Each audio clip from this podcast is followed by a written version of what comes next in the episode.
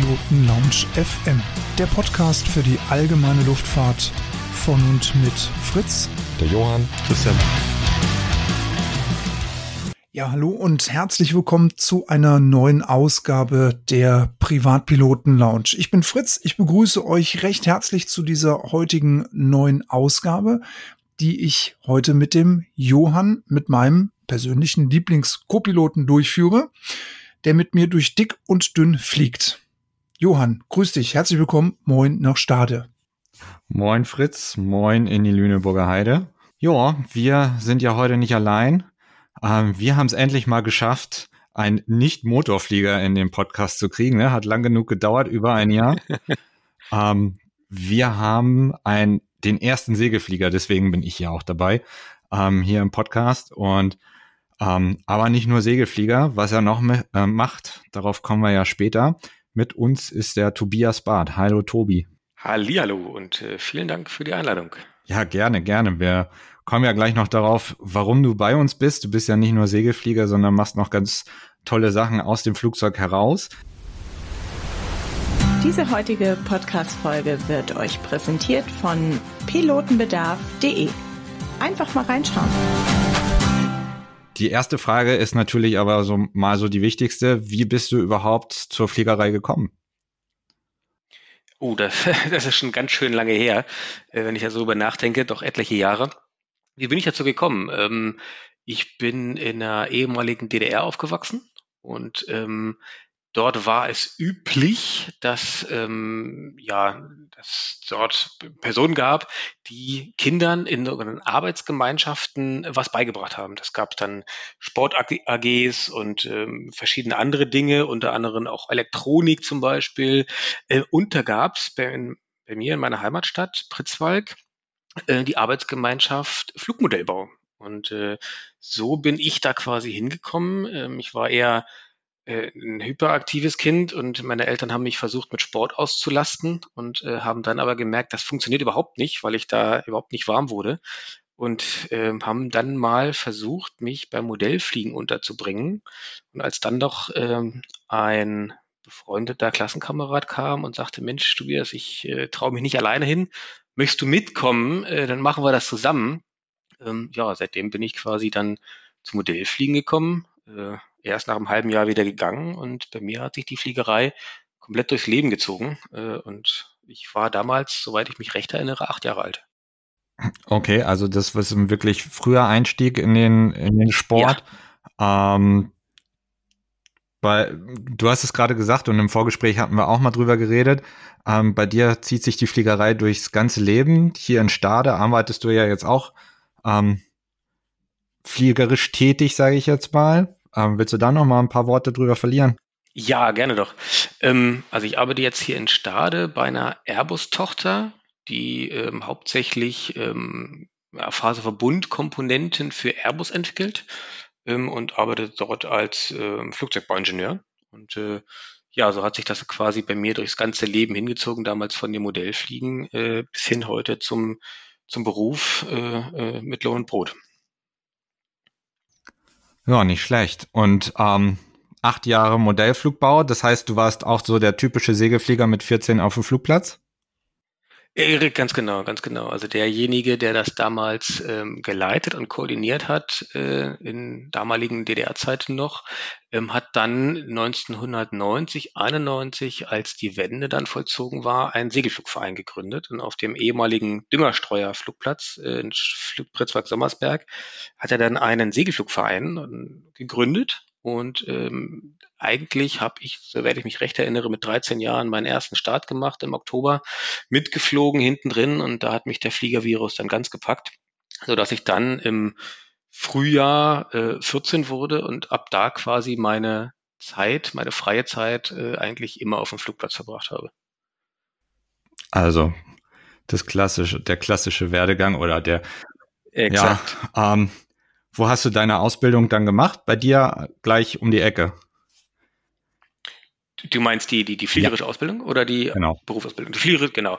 Genau, das war direkt dann, ich habe in Pritzwalk gewohnt und gelebt an meinen Eltern und, und äh, habe da dann quasi auch die, die grundlegende Ausbildung gemacht. Allerdings ähm, hatten wir in den ersten Jahren bis 1994 eigentlich nur diese Abstellhalle ähm, für Chemikalien der Düngerstreuer früher ähm, und keine Flugzeughalle, weil die standen alle früher draußen bei Wind und Wetter. Und so habe ich quasi die ersten drei Jahre dann ähm, in Wittstock-Berlinchen ähm, weitergeflogen, weil wir unsere gesamte Technik, Winde und äh, Flugzeuge nach Wittstock verlagert hatten und äh, habe dann dort äh, quasi mitgeflogen. Und äh, als dann, soweit ich mich erinnere, 94 war, dass die Flugzeughalle in Pritzak-Sommersberg gebaut wurde, äh, sind wir dann wieder, äh, wieder in Ansprüchen wieder zurückgegangen, also auf den eigentlichen Heimatplatz und dort habe ich dann quasi weitergeschult. Ersten Alleinflug habe ich noch in, in Wittstock gemacht und danach ging es dann in, in Pritzwalk weiter ähm, mit äh, ja, ABC-Prüfung, erste Streckenflüge und Scheinprüfung, genau. Ah, nicht schlecht. Und jetzt fliegst du wahrscheinlich hier bei uns gleich um die Ecke in Stade. Genau, in, Stade bietet, bietet sich an, ähm, ist zwar jetzt nicht äh, das beste thermische Gebiet so in Deutschland. Man nennt Stade ja auch Thermikparadies am Elbufer. ähm, und äh, ja, alles andere ist tatsächlich ein bisschen zu weit weg für mich persönlich, weil es einfach dann doch eine Stunde zu fahren ist, Lüneburger Heide oder sowas, wo es dann thermisch deutlich besser wäre, aber den mal eben nach Feierabend zum Flugplatz fahren ist da einfach nicht drin. Deshalb hat sich das für mich eigentlich nie wirklich ähm, attraktiv dargestellt, dann so weit zu fahren. Ja, und dennoch machst du hier einige längere Flüge auch, was ich so sehe. Ja, ja, ja. Also doch, die letzten Jahre ist es ein bisschen weniger geworden durch, äh, durch private äh, andere Randbedingungen, die vorher nicht da waren, aber so, so 600 Kilometer ist eigentlich in jedem Jahr noch drin was äh, von hier von Stade aus schon, glaube ich, eine, eine ganz gute Leistung ist, weil morgens kommst du eine Stunde später los und abends hast du halt den Seewind und musst dann quasi noch um Luftraum rumzirkeln. Also ähm, das sind dann schon andere Randbedingungen als die, die ich quasi äh, in meiner Studienzeit hatte, wo ich äh, nach Aachen geflogen bin. Ja, das stimmt. Wobei Aachen natürlich auch gleich nebenan auch relativ viele Lufträume hat, ne? Ja, das ist richtig, aber das ist wenigstens thermisch gut. Und wenn es schon thermisch gut ist, dann kann man die Lufträume wenigstens gut nutzen. Ähm, und wenn es hier schon thermisch schlecht ist in Stade oder im Verhältnis schlecht her und noch Lufträume, das ist dann eine echte Herausforderung auch wieder. Das stimmt. Was ist so dein Lieblingssegelflugrevier, wo du unterwegs bist, wenn du mal ein bisschen Zeit hast? Ach, eigentlich eher Südfrankreich, weil ähm, ja, tatsächlich fliege ich da deutlich mehr als die Hälfte meiner Flugstunden im Segelflug äh, pro Jahr. Und das hat sowas für einen Urlaubscharakter. Und äh, selbst wenn das Wetter da unten mal schlechter ist, äh, dann trinkt man halt einen Rotwein und nächsten Tag geht's weiter. Ähm, und liegt noch bei warmem Wetter am Pool. Ähm, also, dass da irgendwie mal eine längere Zeit irgendwie schlecht Wetter ist, das, das, das gibt's extrem selten, habe ich, seitdem ich dorthin fahre, erst einmal erlebt. Selbst da habe ich noch 25 Stunden geflogen in, in zwei Wochen, wo ich da war. Ähm, also das ist eher so die Gegend, wo ich eigentlich, ja, wenn ich es mir aussuchen könnte, würde ich da unten doch äh, lieber und doch öfter mehr fliegen. Ja, das ist ja irgendwie so das Segelflug-Mecker in Europa, ne? Ja, definitiv, definitiv. Klar, es gibt andere schöne Ecken, aber gerade die Ecke da unten Südfrankreich ist halt durch die ähm, Geografie halt besonders von Vorteil, weil halt äh, die, ja, die, die, die die, das Wettergeschehen, was aus Nordwesten meist kommt, dort auch ein bisschen abgeblockt wird ähm, und dort also tatsächlich richtig gute Bedingungen herrschen. Und das ganzjährige, was ganzjährig, also sagen wir mal in zehn Monaten äh, pro Jahr kann man da eigentlich fliegen und äh, das ist eigentlich das Besondere an der Ecke da unten. Hm, jetzt weiß ich, was du beruflich machst, Tobias. Ich weiß, dass du sehr gerne Segelflugzeuge fliegst. Gibt es noch andere Lizenzen, die du besitzt, außer der Segelfluglizenz? Kannst du auch die Dinger mit dem Prop vorne dran? Ja, so halb. ähm, also die, die, die, die Segelflugzeuge mit dem Prop vorne dran, sprich Motorsegler, die äh, darf ich fliegen. Okay. Da habe ich äh, während meiner Studiums die Lizenz für gemacht äh, und äh, Schleppberechtigung, die habe ich quasi. Also ja, ich darf was mit, mit Quirl Alles klar. So, und jetzt gibt es noch ein Hobby, das du hast, nämlich die Fotografie. Exakt, richtig. Genau. Du bist nämlich bekannt für deine wunderschönen Segelflugkalender. Darauf ist ja auch Johann auf dich aufmerksam geworden und hat dann den Kontakt mit dir aufgebaut. Wie kam es denn generell bei dir zu dieser Idee, Segelflugkalender ja, zu produzieren, rauszubringen, zu fotografieren? Ähm, da muss man fast noch einen Schritt zurückgehen. Ähm, also ich hatte während des Studiums ein, ich hatte immer die eine, eine, eine künstlerische Ader, die aber während des Studiums ähm, nicht richtig ausgelebt werden konnte. Also ich hatte damals ähm, überlegt, äh, Flugzeugbau, also Luft- und Raumfahrttechnik zu studieren oder Design. Ähm, und ähm, Meteorologie war noch im, in, im Rennen und es ist dann äh, Flugzeugbau geworden ähm, und konnte aus, aus Geldmangel das da einfach damals nicht, nicht ausleben äh, und hatte zwar eine kleine, eine kleine Kamera, aber das war damals ähm, nicht, nicht vergleichbar mit, mit dem heutigen Level. Und als ich dann ähm, nach Stade zog und mit meiner äh, Frau ähm, quasi ähm, ja, als ich meine Frau kennenlernte, fotografierte die halt. Und äh, so war quasi dieser Starter, äh, was lange geschlummert hat, wieder gegeben. Und äh, wir haben dann ähm, zusammen sehr viel fotografiert. Also sie ist sehr äh, fotoaffin und ähm, ist heute noch in der Motivfindung deutlich schneller und besser als ich. Ähm, während ich vielleicht zehn Fotos brauche, um Personen schön darzustellen, ist sie so klack ein Foto und das sitzt. Und ähm, dadurch, dass dann halt ähm, die, die Leidenschaft quasi wieder äh, erweckt wurde, habe ich mir damals exakt die gleiche Kamera auch gekauft, die sie hatte. Und wir sind damals gemeinsam dann auf, auf Fototour gegangen. Ähm, wir haben Fotokurse belegt, wir waren in der Natur draußen. Ich habe damals quasi alles fotografiert, vom, vom Bienchen, Blümchen, Sonnenuntergänge, ähm, drehende Windräder, Sternenhimmel, alles. Und äh, dann hat sich das quasi ähm, ja dahin entwickelt, dass ich irgendwann dann überlegt habe, ja, was, was, was mache ich denn mit den ganzen Fotos? Jetzt sind sie für mich, ich finde die Fotos toll und jetzt möchte ich sie jemandem zeigen und ähm, habe dann quasi einen Account äh, bei Flickr erstellt und ähm, habe dann dort die Fotos hochgeladen, habe da auch tolles Feedback immer für bekommen. Ähm, ist quasi so eine, so eine Foto-Plattform wie Foto-Community früher in Deutschland. Ähm, und er hat da unter anderem dann auch Segelflugzeuge fotografiert oder hochgeladen. Allerdings waren die nur am Boden.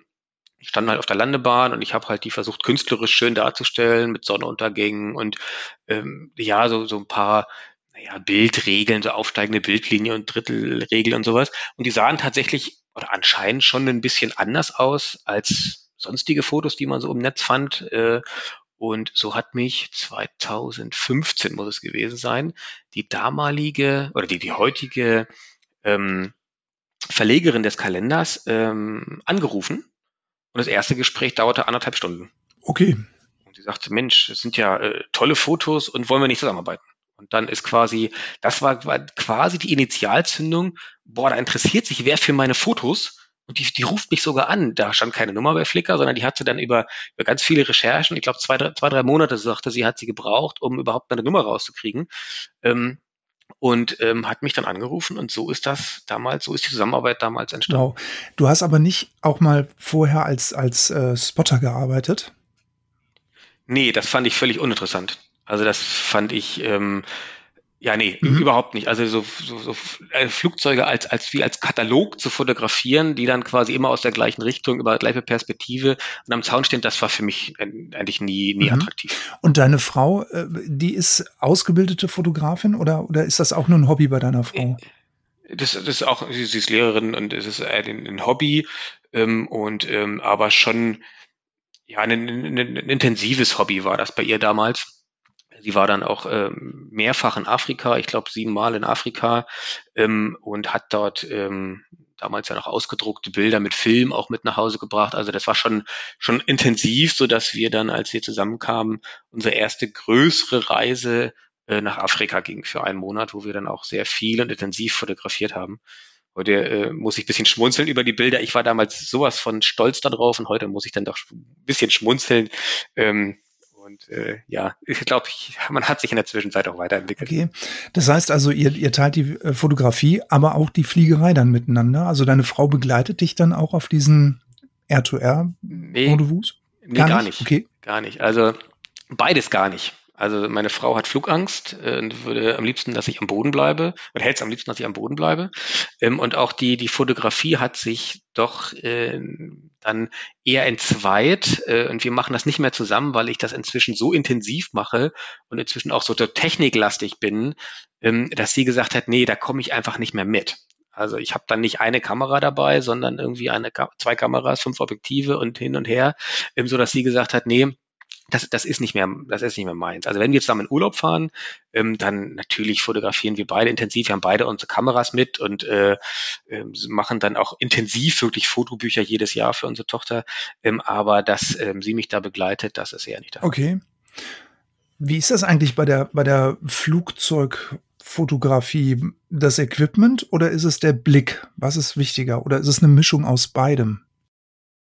Also definitiv der Blick. Also nee, noch, noch eigentlich was anderes, die Idee dazu. Also erstmal entsteht die, das Bild ja bei mir im Kopf. Also ich habe ein Bild, ähm, was ich, was ich gerne hätte. Das, das möchte ich auf der Festplatte haben. So, und dann ähm, kommt halt dazu, welches Flugzeug möchte ich haben, welcher, welcher Hintergrund, welche Wettersituationen. Ähm, dafür brauche ich dann eine bestimmte Technik.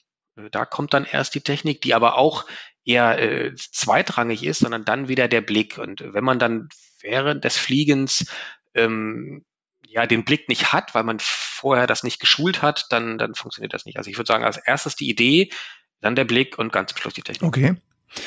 Und ähm, jetzt sind wir eigentlich schon mitten im Thema drin. Wie läuft denn jetzt eigentlich so ein Fotoshooting genau ab? Kannst du uns das ein bisschen erklären, erzählen? Wie muss man sich das vorstellen? Wie läuft das? Ja, also das vieles hängt, fängt eigentlich an mit einer intensiven Planung. Also ähm, das, die meisten Flüge, die ich inzwischen mache, die sind über eine längere Zeit geplant. Also länger meine ich tatsächlich Monate bis hin zu Jahren, ähm, weil ähm, ich dann ganz genau überlege, okay, ich möchte dieses Flugzeug an dem und dem Ort haben. Und wenn wir mal hier zum Beispiel in Norddeutschland nehmen, weil ich ja hier auch äh, beheimatet bin jetzt, wenn wir das Wattenmeer nehmen, ja, dann hat das Wattenmeer halt auch eine Tide.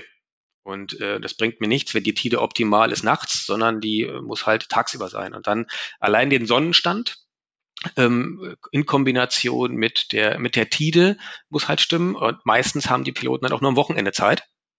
Und schon, schon, schon engt sich dieser Zeitraum einfach wahnsinnig ein, weil du quasi nur noch zwei Tage hast äh, am Wochenende, die dann dafür funktionieren. Und wenn dann an dem Wochenende der dann aber äh, im Sommerferien sind und derjenige nicht kann, deshalb zieht sich das so. Sprich, ähm, eigentlich ist einmal immer eine längere Planung, ähm, geht da voraus. Ähm, und ähm, genau, dann versuche ich quasi ähm, ja das Wetter und das Geschehen ringsrum so einzufangen, dass ich dann ein Bild habe, das ohne Flugzeug vielleicht auch ein Landschaftsbild hätte sein können. Das, das ist, das unterscheidet, glaube ich, die Bilder von, von vielen anderen äh, Fotografen, glaube ich auch, dass ähm, ich halt versuche, dass das Flugzeug in seinem, in seiner, in seiner natürlichen Umgebung darzustellen und auch so, dass man von der Landschaft was sieht. Und äh, das ist, glaube ich, einer der, der, der wichtigen Punkte. Und ja, wie, wie läuft sowas ab? Also wenn wir uns dann ähm, auf einen bestimmten Tag, auf eine bestimmte Uhrzeit geeinigt haben, ähm, dann gibt's vorher äh, ein intensives Briefing. Also nicht, nicht jeder kann tatsächlich ähm, von vornherein äh, so, so Formationsflüge durchführen, ähm, weil das ist eigentlich für Segelflieger immer eine Fluchtdistanz. Man, man kreist im, im, Kreisen immer möglichst gegenüber, dass man sich immer sieht. Und wenn man so einen Kreisdurchmesser hat, na ja, also das sind nicht dichter als 150 Meter, würde ich sagen. Kommt man sich da und alles andere ist für einen Segelflieger schon so, ah, das ist zu dicht. Ähm, und ähm, wenn wir dann überlegen, dass wir beim, beim Fotoflug etwa eine Spannweite Entfernung haben, das sind so, naja, je nach Flugzeugtyp ungefähr 15 Meter. Ähm, dann ist da natürlich äh, ein Sicherheitsbriefing vorher dabei. An welcher Stelle fliegst du? An welcher Stelle fliege ich? Welche, welche Kommandos gibt es? Was sind Abbruchkriterien? Ähm, wo wollen wir wann sein? Wer hat welche Aufgabe? Das wird also ganz intensiv vorher äh, gebrieft. Ähm, und dann äh, merke ich aber auch schon, wie der, äh, ja, wie das Foto Motiv oder das Model der Pilot dann ähm, damit quasi dann auch zurechtkommt mit diesen, mit diesen, mit dieser, mit dieser Fülle von, von Infos, die dann auf ihn einprasseln.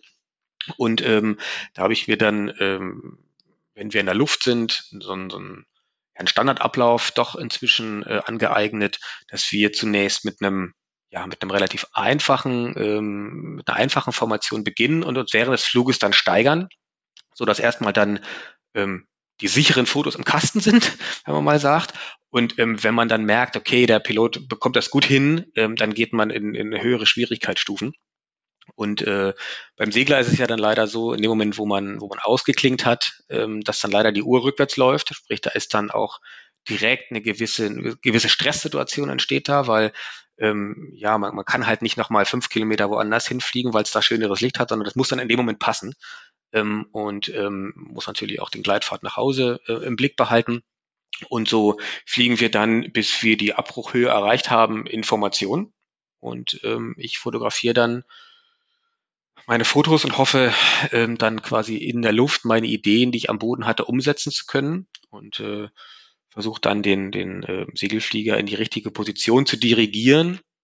Und äh, ja, nach meistens so vielleicht zehn Minuten, Viertelstunde Flugzeug landen wir dann und äh, je nachdem, wie die Wettersituation ist, äh, machen wir dann noch einen, einen zweiten Flug und äh, nach einem Debriefing und dann geht es eventuell nochmal in die zweite Runde los.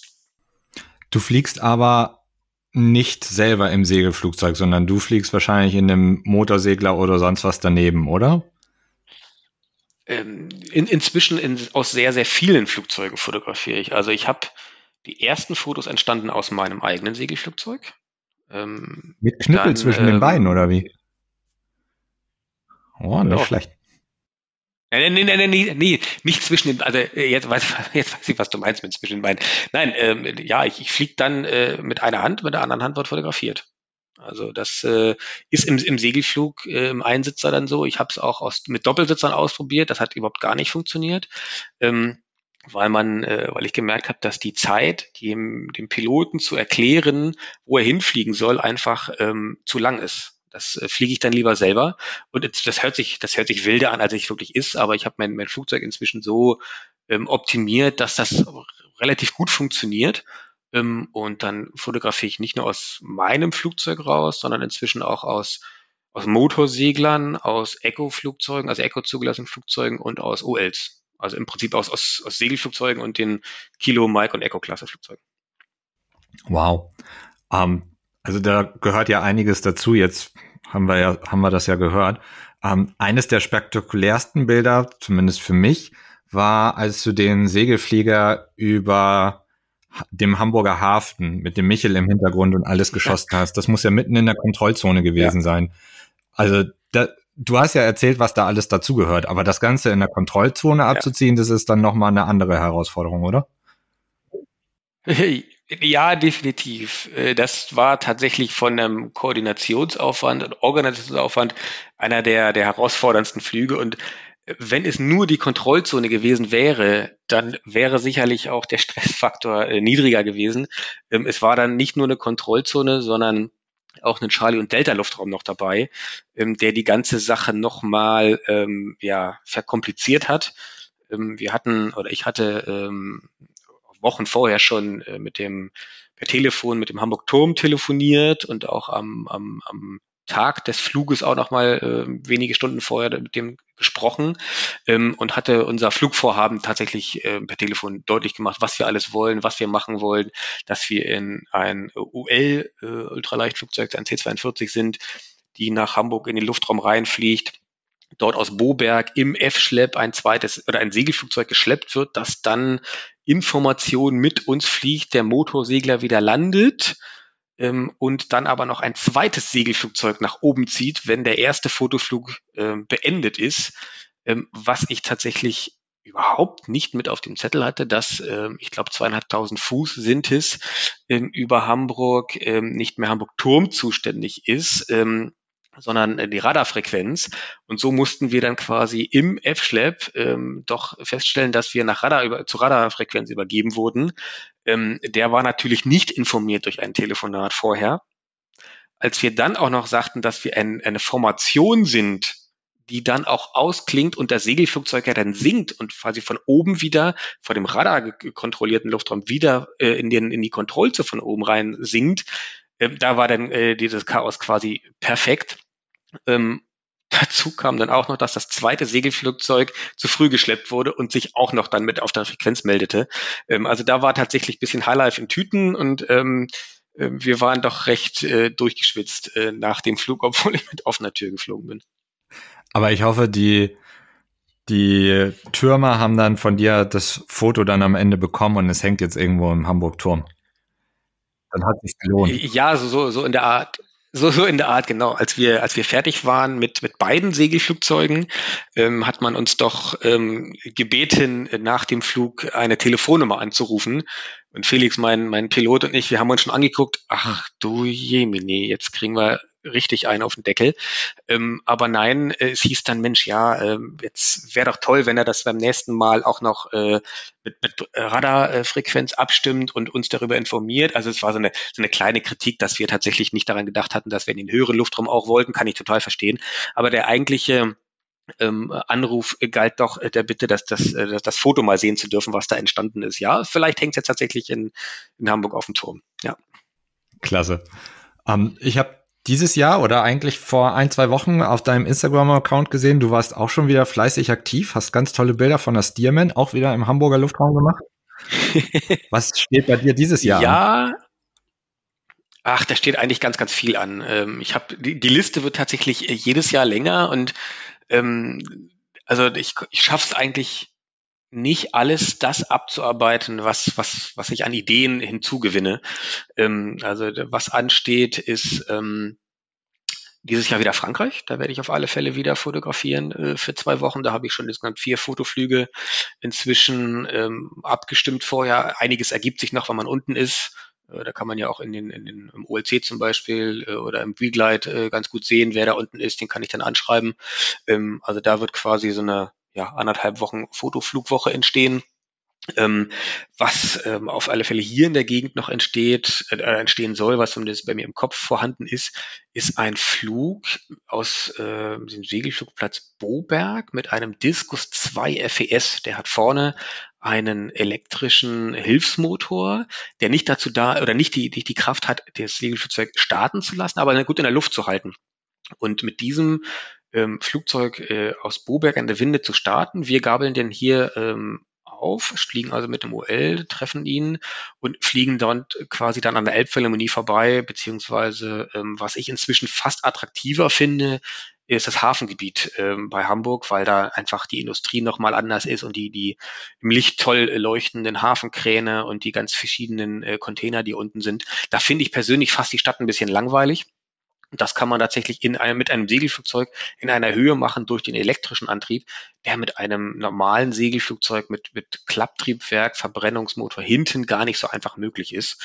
Ähm, also das äh, steht auf dem Zettel und ähm, ja, diverse andere Projekte. Ich habe erst heute mit äh, Christoph Zahn telefoniert, der fliegt in DFS Habicht, also einen Nachbau eines ähm, Ultramar-Flugzeugs. Äh, der ist bekannt ähm, für seine ähm, ja, Kunstflugvorführungen.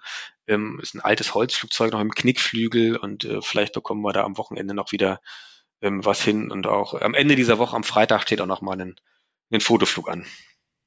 Also einiges. Ja, das stimmt. Es war gar nicht so einfach, einen Termin abzufinden, weil du am Wochenende ja, immer unterwegs stimmt. bist. Was ja gut für uns ist, weil dann haben wir schöne ja. Bilder zum Gucken. Ja, Wenn du jetzt eng dir mal was wünschen dürftest, was wäre so dein Traummotiv, dein Traumflugzeug vor der Traumkulisse? Uh, äh, auf die Frage habe ich mir gar, gar keine Gedanken vorher gemacht, aber ich glaube, ganz spontan würde ich tatsächlich mal Island sagen. Also Island, ich weiß, dass in Island Segelflug gemacht wird. Ähm, und ja, ich kann in Schweden fliegen, da über den, über den Seen. Das ist, glaube ich, toll. Das ist, ist eine tolle Gegend. Ähm, Norwegen ist sicherlich auch wahnsinnig toll mit den Fjorden. Aber ganz knapp davor ist tatsächlich nochmal Island. Wenn man da vielleicht auch in der Welle über, über Vulkanen fliegen kann, die tatsächlich dann auch noch so ein bisschen rumoren. Ähm, das wäre, glaube ich, also das wäre tatsächlich das, wo ich sage, boah, das ist mal so ein, so ein, Ziel für die Zukunft. Ähm, keine Ahnung, ob man das irgendwann mal umgesetzt bekommt. Ähm, ist ja auch koordinativer Aufwand, das ganze Technik darüber zu schaffen und zu gucken, dass man auch ein, Flugzeug hat, aus dem man rausfotografieren kann. Das ist ja ganz oft der Punkt, woran es dann scheitert. und das wäre, glaube ich, äh, ein echtes Highlight. Also und, und, und Flugzeug, genau, Segelflugzeug, oh, gute, gute Frage. Also es gibt inzwischen so viele elegante, tolle, schöne Flugzeuge. Also die, die Jonker-Flugzeuge finde ich ja alle optisch sehr, sehr schön. Ähm, da sind die, da sind die deutschen Flugzeuge, ja, die sind, sind auch schick. Also wahrscheinlich, wahrscheinlich in JS3, JS2, wenn sie rauskommt.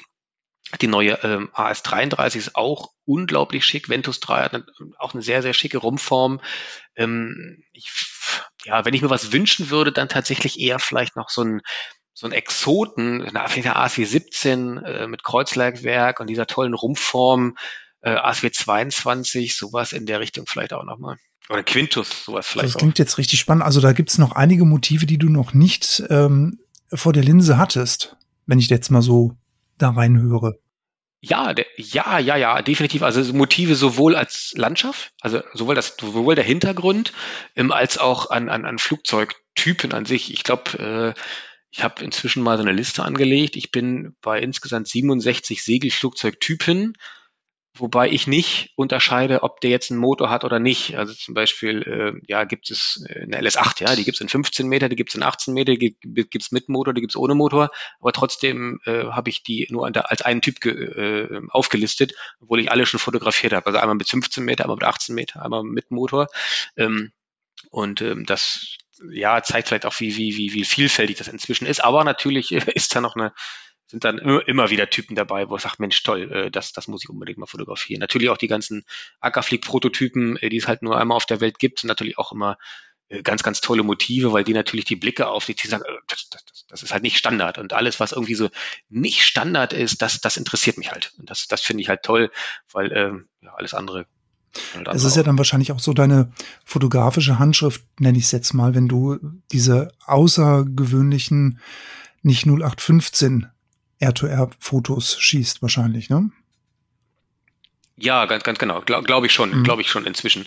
Ähm, ich hab, ähm, hatte mich damals zum Beispiel bei Instagram ähm, angemeldet, weil Leute auf einer meiner Facebook-Seite Bilder äh, kopiert hatten und in ihrem eigenen Profil bei Instagram hochgeladen haben. Und ich habe überlegt, ja, das finde ich aber irgendwie doof und habe mich dann da angemeldet, um die Leute mal anzuschreiben.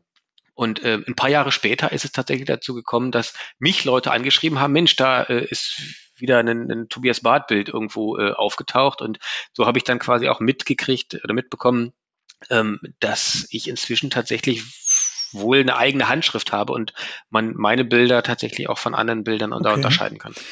Tobias, ich würde gerne noch mal auf das Briefing bezüglich eines solchen Fotofluges zurückgehen. Mhm. Ähm, jetzt würde ich gerne mal wissen, okay.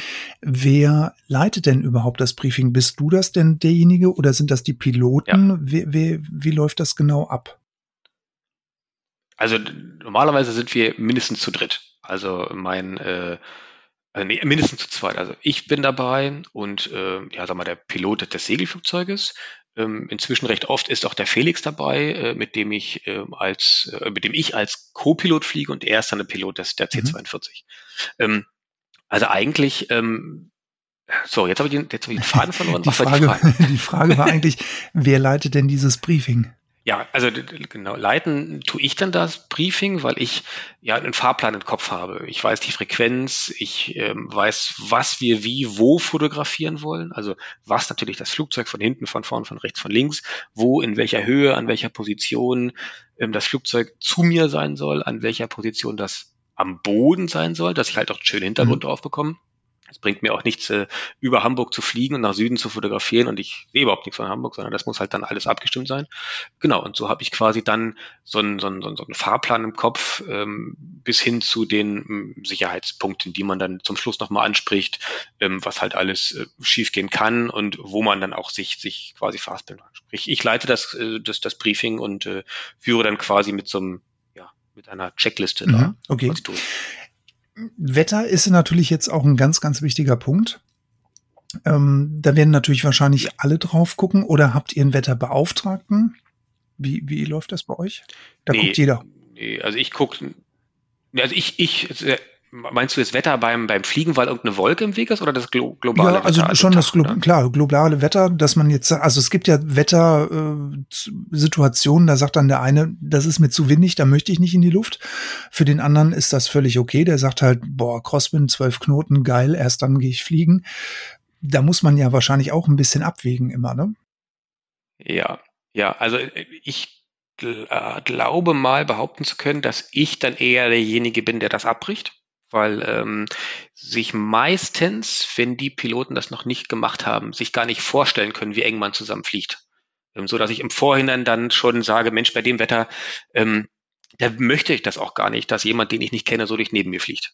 Ähm, das, das, äh, ich möchte in 20 Jahren das auch noch machen und man fliegt halt in einer Distanz zueinander, wo halt, ähm, wo man 100 Prozent bei sein muss und wenn ich so Fehler so, so, ja, diesen, diesen Unfallteufelkäse da äh, vermeiden kann, dann, dann versuche ich das schon zu machen, dass ich dann Wetterlagen raussuche, wo man das auch machen kann. Ähm, dadurch, dass wir jetzt zu dicht zusammen fliegen und ich das auch so fotografieren möchte, würde es auch deutlich weniger Ausbeute an guten Fotos geben, wäre es zu böig und zu windig. Also habe ich selber auch nichts davon, ähm, weil derjenige einfach auch nicht sich traut, dicht an mich heranzufliegen. Von daher verschiebe ich es dann lieber und sage, nee, es ist, ist nicht der richtige Tag, äh, machen wir ein andermal. Ähm, genau, also so gucke ich dann immer nach dem Wetter, ähm, guckt mir da die einschlägigen ähm, ja, Flugwetter-Seiten an. Ich nutze Beispiel Top Meteo, ähm, weil ich da auch eine ganz gute Übersicht habe, wann welche ähm, Wolkenschichten reinziehen sollen, ähm, so dass ich das dann auch koordinieren kann und sagen kann, ja Mensch, da habe ich die Windkarten, da habe ich die Wolkenkarten ähm, und kann das dann äh, inzwischen ganz gut koordinieren und kann aus dem Wetter, das da ja für Piloten gemacht ist, mein Fotowetter rausinterpretieren. Mhm. Du hast jetzt ein Flugzeug gefunden, das möchtest du jetzt sehr gerne über Hamburg oder einem anderen Ort gerne fotografieren. Der Halter dieses Flugzeuges ist jetzt aber ein absoluter Formationsanfänger. Der sagt jetzt zu dir, lieber Tobias, ich bin in meinem ganzen Leben noch nie Formation geflogen. Du möchtest aber dieses Flugzeug vor die Linse bekommen. Ist dir das schon mal passiert, so eine Situation, dass man dann gesagt hat, dann übernimmt ein erfahrener Pilot oder ist das auch schon mal ins Wasser gefallen, weil der gesagt hat, ich traue mich zum Beispiel nicht, Formation zu fliegen? Nee, so direkt eigentlich, nee, so direkt eigentlich nicht. Ähm, also ich merke dann schon äh, beim ersten Gespräch, also oftmals finde ich die Leute im Internet oder spreche sie persönlich an und schon beim ersten Gespräch merkt man, ob derjenige mhm. Interesse hat. Und ähm, dann, dann ist eigentlich schon klar, wenn derjenige kein Interesse und keine eigenen, keine Eigenmotivation dazu hat, dann, dann lasse ich es auch. Weil äh, das kann sein, dass wir vielleicht auch zwei, drei Starts machen. Oder wir, wie in Frankreich, dann einfach zwei Stunden an derselben Stelle da rumkreisen und dann halt kein, kein Streckenflug entsteht, sondern da siehst du auf dem Barogramm halt äh, drei Stunden an derselben Stelle gekreist. Ähm, von daher sind die Piloten alle motiviert und das ist, glaube ich, das Wichtigste. Ich habe allerdings auch schon äh, Flüge gehabt, wo ich nach einer halben Minute gesagt habe, okay, ähm, bitte komm mir nicht mehr als auf einen halben Kilometer nah. Das funktioniert nicht mit uns. Ähm, das ist auch völlig in Ordnung. Ähm, wir haben uns inzwischen noch ausgesprochen. ähm, und ja, auch, auch okay. das habe ich, auch das habe ich. Aber ich hatte eher den, den, den positiven äh, andersrum Effekt, äh, dass ich gesagt habe, Mensch, ich habe ähm, mit, äh, mit, mit einem Piloten das abgestimmt und dann sagte der mir ähm, am Morgen des, des Fotofluges, nee, du, ich kann nicht, ich habe Migräne, ich, ich geht gar nicht. Aber mein, mein Bruder fliegt das Ding, der kann das auch. Und da ist für mich erstmal, oh je, oh je, äh, nix ist mit ihm abgestimmt, ich habe nicht mit ihm vorher telefoniert, das mache ich sehr gerne vor dem Flug, ähm, dass man ungefähr ein Gefühl dafür kriegt, wie, wie ist denn der andere fliegerisch so bewandert. Ähm, und da ist, äh, dachte ich, oh je, jetzt sind alle meine Planungen hinüber und die nehmen das auf die leichte Schulter. Ähm, ganz im Gegenteil, derjenige hat das so super gemacht, ähm, dass ich gesagt habe, boah, also Wahnsinn, das, also war das eher in die, in die positive Richtung und eigentlich überwiegen diese, diese, diese Flüge dann auch. Ähm, ähm, das, ja, genau. Schön. Ja, Tobias, R2R-Fotografie, das ist, glaube ich, ein sehr, sehr umfangreiches Thema. Ich habe es mir jetzt nicht so äh, zeitfüllend vorgestellt. Ich habe gesagt, naja gut, dann hat man eine Idee, und dann sagt man sich, okay, dann suche ich mir jetzt mal einen Piloten, der das gerne fotografieren möchte. Aber ich glaube, das ist wirklich ein, ein, ein sehr zeitintensives, äh, ja, natürlich zeitintensiv oh, ja. ist es auf jeden Fall, die Fliegerei, das wissen wir ja alle. Aber ich glaube, so dieses Bild, was du am Anfang angesprochen hattest, du hast ein Bild im Kopf und das möchtest du auf den Computer bekommen. Ich glaube, das ist äh, ja die größte Herausforderung wahrscheinlich, ne? Ja, definitiv, definitiv. Ähm, ich habe auch x, x Fotoflüge gemacht die einfach nichts geworden sind. Also die, die okay. Flüge schon, aber die Fotos nicht. Ähm, wo ich danach gesagt habe, oh je, also so habe ich mir das nicht vorgestellt. Und das ist natürlich auch ein Lerneffekt. Die Flüge, die ich noch äh, vor äh, drei, vier Jahren gemacht habe, würde ich vielleicht heute anders machen oder würde ich definitiv anders machen, vielleicht auch anders rangehen ähm, und bräuchte wahrscheinlich ja weniger Versuche, um das, um das, um das hinzubekommen. Aber ja, das ist, das ist äh, einer der, mhm. der Hauptpunkte, genau. Ähm, ganz spannend aber ist, ähm, ich habe ja ein, ein Hauptmotiv habe ich im Kopf. So möchte ich das Flugzeug fotografieren. Ähm, und dann ist dieses Wetter an dem Tag ja eigentlich nie zu 100 Prozent so, wie ich es mir wünsche, sondern immer ein bisschen anders. Und ähm, ich habe wünscht, also ich stelle mir da zum Beispiel vor, dass das Licht das Flugzeug aus einer bestimmten Richtung trifft ähm, und im Hintergrund dann die Landschaft zu sehen ist. Aber äh, wir fliegen ja Informationen, kreisen dann auch und so trifft das Flugzeug ähm, oder trifft das Licht das Flugzeug ja aus 360 Grad auch während des Fluges. Und so entstehen eigentlich immer, das ist Interessante, immer Fotos, die toll sind, mit denen ich vorher gar nicht gerechnet habe. Und so entstehen wieder neue Ideen. Und so ist das quasi wie so ein Multiplikator. Ich mache einen Flug, habe eine Idee und aus diesem Flug entstehen tolle Fotos, aber auch neue Ideen. Ähm, und dann sage ich, ja, wir müssen noch einen Flug, machen, um die neuen Ideen wieder abzubilden. Ähm, und dann kommen halt auch neue Piloten und neue Flugzeuge dazu. Und deshalb ja, potenziert sich das quasi. Und äh, ich werde einfach nicht, nicht, nicht fertig mit, mit den Ideen, die ich umzusetzen. Ich habe inzwischen auf einem, auf dem Handy eigentlich so eine, so eine, so eine App, die ich weiß gar nicht, wie sie heißt, aber sie ist, ist, ist eine Fotoplaner-App, wo man einfach nur die, die, die Fotoidee eintragen kann. Das ist für irgendwelche Leute, die dann ähm, Fashion und so ein Kram und, und, und, Porträt fotografieren, aber einfach die Liste zu haben mit, wen möchte ich wo, wann fotografieren, das, das, äh, das muss ich inzwischen irgendwo aufschreiben. Ja, und diese Liste füllt sich dann jetzt quasi äh, immer weiter an. Und immer wenn ich eine Idee habe, irgendwo auf dem Flugblatt stehe und sage, oh, das hier, hier ist ja toll, dann schreibe ich Ticker sie cool. direkt da ein. Also es ist viel Content bei dir im, im Handy drin. Die Ideen werden dir nicht ausgehen. Da ja. wünschen, ja, was wünscht man jetzt eigentlich einem, einem R2R-Fotografen? Klar, many happy landings und ähm, schönes Motiv oder was wünscht man da jetzt? Ich würde sagen, gutes Licht, weil äh, das gutes Licht ist, ist das Entscheidende. Also ja, ich habe irgendwann festgestellt, dass ähm, sobald die Sonne von einer Wolke verdeckt ist, kann man den Fotoflug eigentlich knicken. Und deshalb ist, finde ich persönlich, dass das Licht das, das Entscheidende äh, zu einem guten Fotoflug. Und das wäre tatsächlich, glaube ich, ähm, das Sinnvollste, was man da wünschen kann. Neben Happy Landings und Hals Dann tue ich das jetzt an dieser Stelle. Ich wünsche dir many Happy Landings und gutes Licht bedanke mich erstmal für dieses wunderschöne Interview, für die Einblicke in dieses tolle Hobby, Fliegerei und Fotografie.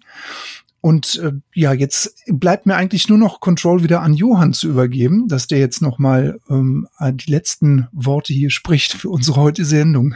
Ja, Tobias, auch ich möchte mich bei dir bedanken für das tolle Interview. Ähm, wir haben ja schon ein bisschen vorher gequatscht und da wir ja jetzt praktisch Nachbarn sind, wird, wird das bestimmt nicht das letzte Gespräch sein. Am besten auf einem Fliegerbier am am Flugplatz. Ähm, was unsere Hörer natürlich noch interessiert ist, wo sehe ich denn jetzt diese Bilder? Äh, das sind inzwischen doch, doch einige äh, Portale. Also ähm, Flickr mache ich ja nicht mehr, das hatte ich erzählt, aber ähm, unter anderem ist es bei Facebook, ähm, Tobias Barth Fotografie. Ähm, eh, ganz, ganz stark ist eigentlich jetzt äh, eher Instagram. Das ist auch wahrscheinlich eher für die jüngere Generation dort ähm, und es sind auch immer mehr, mehr Firmen, die dort draufgehen. Also Instagram ist quasi einer der, der Hauptkanäle ähm, und natürlich auch äh, beim Fotokalender Segelfliegen. Äh, also der wurde vor äh, oder letztes Jahr umbenannt in Aviation Kalender, ähm, Edison Soaring. Und ähm, dort ist, sind quasi die Sahnestücke meiner Arbeit. Genau, also den Kalender kann ich euch nur wärmstens empfehlen. Bei mir im Büro hängt auch einer. Ähm, ja, wir müssen mal gucken. Ich muss mal mit deiner Verlegerin reden, ob das nicht auch bei pilotenbedarf.de eigentlich mal ein äh, Artikel wäre, den wir da listen sollten. Ich glaube, so, so sind wir auch mal in Kontakt gekommen, dass du mir mal geschrieben hattest.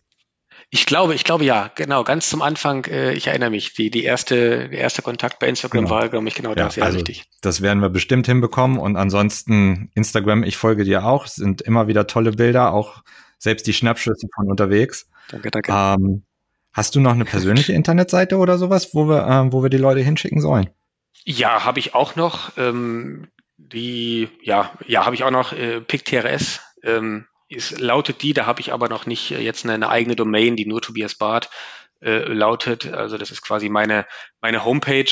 Ähm, und da ist, sind auch noch ganz, ganz viele meiner, meiner Werke äh, zu sehen, weil die schaffe es natürlich nicht alle in den Kalender. Ich kann nicht alles bei, bei Instagram posten. Und selbst da schaffe ich ja nur ganz, ganz, ganz wenige Bilder dann quasi zu zeigen. Das ist ungefähr ja ein Prozent meiner, meiner Bilder.